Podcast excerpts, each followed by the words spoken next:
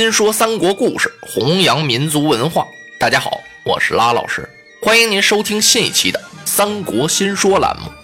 您可以关注新浪微博 V 字认证的“三国新说”，或者是微信搜索“三国新说”的汉语拼音与我互动。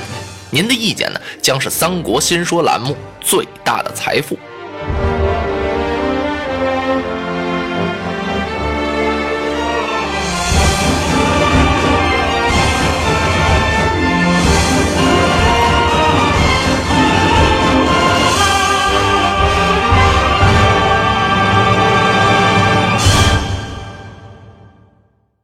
话说董卓废了少帝，这年十分早春呀，老贼董卓来了兴致了，干什么呀？他要亲统五百铁甲军到城外边啊去行围打猎。当老贼带领着这些人马呀走到阳城附近，他在马上忽然听见一阵锣鼓声。嗯，吁！董卓勒住缰绳，举目远望。这怎么回事啊？哎呦，这前面怎么这么热闹啊？人山人海。他赶忙派人过去打听，一问这才明白啊，感情阳城这地方啊有个风俗，每逢到春二月呀，四乡八镇的黎民百姓都到这儿来聚齐，搞一次祭祀。祭祀是干什么呀？就是祭神的那么个意思吧。嚯，可热闹了！到了这天呢。男女老少是整衣相庆啊，无论是谁都得穿上新衣服。男的呀都得衣冠整洁，那些妇女呢都是光梳头、净洗脸儿、擦粉戴花，都奔这儿来。大家聚齐到一块儿啊，有唱的，有跳的，有耍把戏的，繁华以极呀。百姓们的意思啊，就是主告上苍，求得今年呢能有个好收成吧。董卓一听，这才明白。哦，原来如此！老贼董卓在马上传了一道令，把这个场地给我包围起来，这些黎民百姓一个不饶，都要给我斩尽杀绝！哗，五百铁甲军一个大婆了圈，就把这祭场给围住了。当时是刀枪并举哟，哎呦，像削瓜切菜似的。一眨眼的功夫啊，直杀的是人头滚滚，血流成河呀！董卓在马上一看，哇哈哈啊，好不痛快！他又传了一道令，告诉他手下的铁甲军啊，是任意行抢，干什么都行啊！我今儿不是带着你们出来玩来了吗？那咱们就玩个痛快！他手下的这群铁甲军啊，就像洪水猛兽一样，不但杀人。而且还放火带抢东西，把那抢来的那些财物和妇女啊，还有斩掉的那些人头，全都装到车上了。啊，车头连车尾，车尾接车头啊！一望几十里，董卓呀，让长德胜谷回京，说这次，我打了胜仗了，回到京师，哎呦，把这黎民百姓给吓得呀，是东藏西躲呀。原来这座京城是多热闹来着，现在呀，让董卓是闹得路尽人稀呀，鸡犬不宁。朝中那些忧国忧民的文武大臣呢，是寝食不宁，坐卧不安呢。在这些文武中呢，有一人姓王，名允，此人官拜司徒。要说这司徒啊，官儿也不小了，比丞相稍微小点可是王司徒不行啊。尽管职位高，他两手空空，无权无力。他恨董卓呀，恨的是牙长四指，但是啊，也束手无策。这天突然呀，王司徒接到一封书信，他把这信打开一看呀，这王司徒更愁了。怎么回事呢？这信谁来的呀？是袁绍袁本初给他来的信。袁绍啊，让王司徒想方设法把国贼董卓给杀了。我给你做接应，怎么王司徒见了这封信，倒越发的发愁了呢？王司徒啊，早想杀董卓，可是无从下手啊。董卓的势力太大了，这可怎么办呀？想来想去啊，想了一个办法，他假作半兽，把那些知心的文武大臣呀给请到府中来，让到了密室。酒宴也摆好了，王司徒把酒杯往起一端，还没等喝到这酒呢，眼泪先下来了。在座的文武啊都愣了。大人今日办寿是个喜日子呀，因何落泪呀？唉，司徒王允啊长叹一声，不瞒列位大人，今天呀并不是我的生日。我把列位大人请到家中来呀，是为了汉室的安危呀。如今老贼董卓专权，上欺天子，下压群臣，在朝中横行霸道。我们这些人呢，都识汉路多年呢，我们都是汉室的股肱之臣呢，难道看着老贼这样任意横行吗？今天我把列位大人请到此处，是共商除贼之策呀！你们给我想个办法吧！众文武啊，一听这几句话，都哭了。整个席间呀，是悲悲切切，一筹莫展呐。杀董卓，那说着玩的呀，谁也想不出个良策来。大伙儿不是都哭吗？单独有一个人。是鼓掌大笑，一边拍着巴掌一边乐，哈哈哈！列位大人，你们这么哭管什么用呢？你们就是从今晚哭到明朝，由明朝哭到夜晚，难道能把国贼董卓哭死不成？哎呦！大伙儿一听，这是谁呀？这话说的有理呀。当时所有在座的人呀，目光都集中到这个人的身上。只见此人是黑眉细目、白面长须，这位啊，姓曹名操，字孟德，乃是沛国谯郡人士。他原来不姓曹，复姓夏侯啊，是因为后来呀过分给姓曹的了。这曹操啊，也是镇压黄巾起义所起家的，现在呢。官拜骁骑校尉，他这一乐呀，把王允给乐火了，把酒杯往桌子上这么一摔。孟德，你这算何意呀？你家祖宗也是使汉朝俸禄的，今日不思报国，反倒大笑我等，你这样做对吗？曹操听到这儿，手一摆，司徒大人。您不必动怒，我不是笑别的，我是笑列位大人怎么就没有个除国贼之策呢？哦，王允一听，孟德呀，你笑我们没有办法，那么难道你有灭贼之计吗？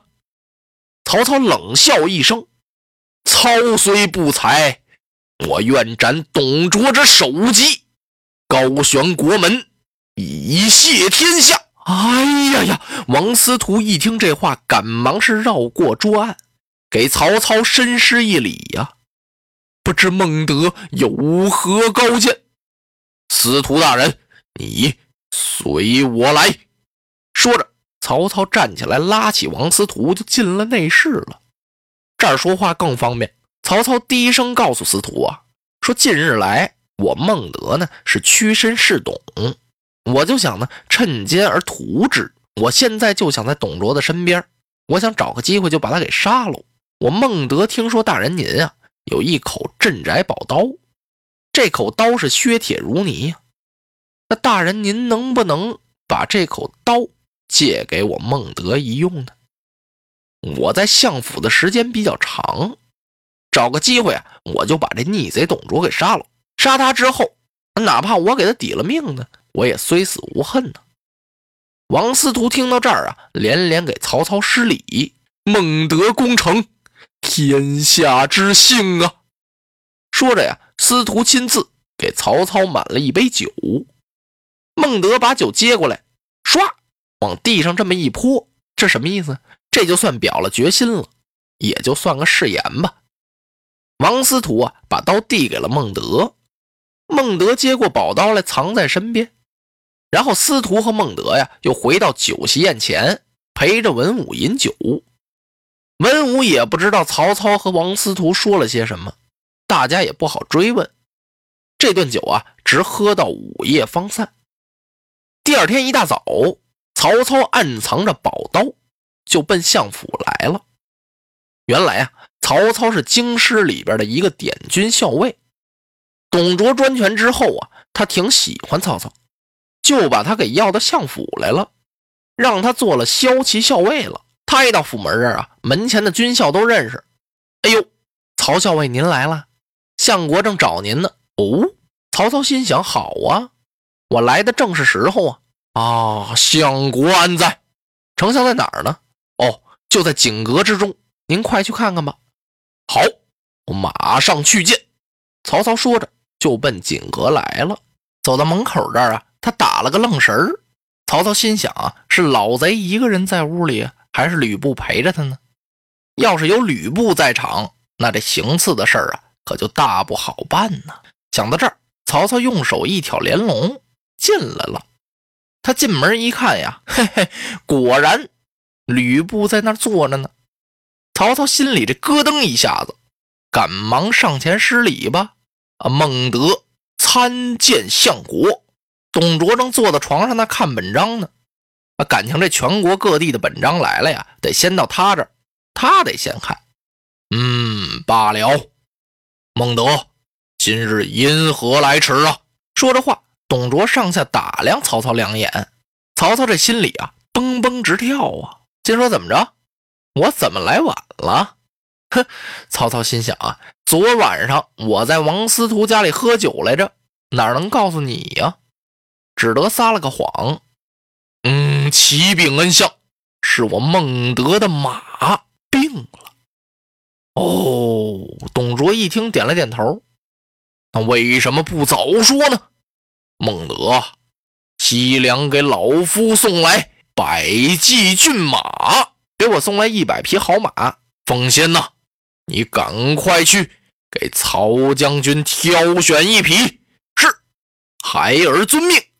吕布说着，一挺身出去了。嘿呦！曹操心想，这可是个好机会呀。想到这儿，他不由自主的呀，把那右手就伸到怀里去了。此时，老贼董卓坐在床上那看本章啊，他有点看累了，想躺下歇会儿。只见老贼董卓这么一歪身子。呼！这家伙体大身沉呢，往那儿一倒啊，像倒了半截影壁墙似的。他脸冲里躺那儿了。曹操一看，太好了，真是天助我成功啊！他那手啊，已经摸到这刀把了。可是曹操这时候犯了合计了，怎么回事呢？他知道老贼董卓呀，履历过人，我这一刀刺下去，要不刺到致命处啊！他死不了，他死不了，我可完了。刚想到这儿，董卓正好叫他：“阿孟德，啊，恩相！”吓得曹操赶快呀，把抓着刀把那手给松开了，一旁坐下。哦，谢坐。曹操往后退了一步。哦，感情老贼这儿跟我客气呢，让我坐在这边上陪着他说话。我哪有那功夫陪你呀？我下手吧！曹操想到这儿啊，二次把手伸到怀中，抓住七星宝刀的刀把，悄悄的一按这崩簧，呵楞一下，寒光一闪，宝刀出鞘。落花葬黄冢，花蝶各西东。千年之后的我，重复着相同的梦。恍惚中，突然有一种思念的暗涌，空气里微风浮动。与众不同的香浓，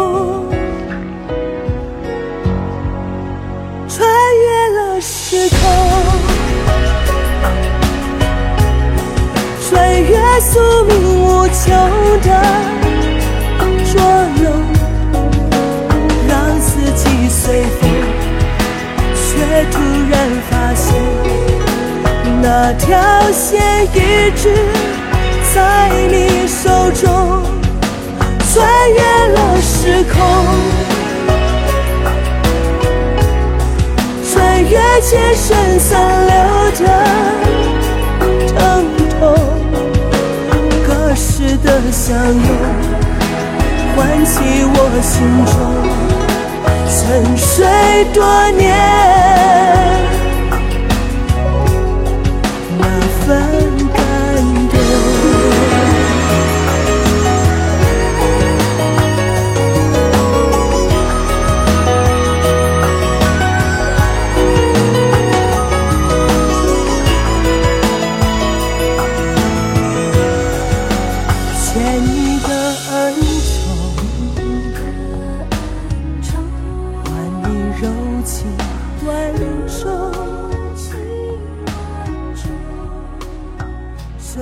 这千回百转，也只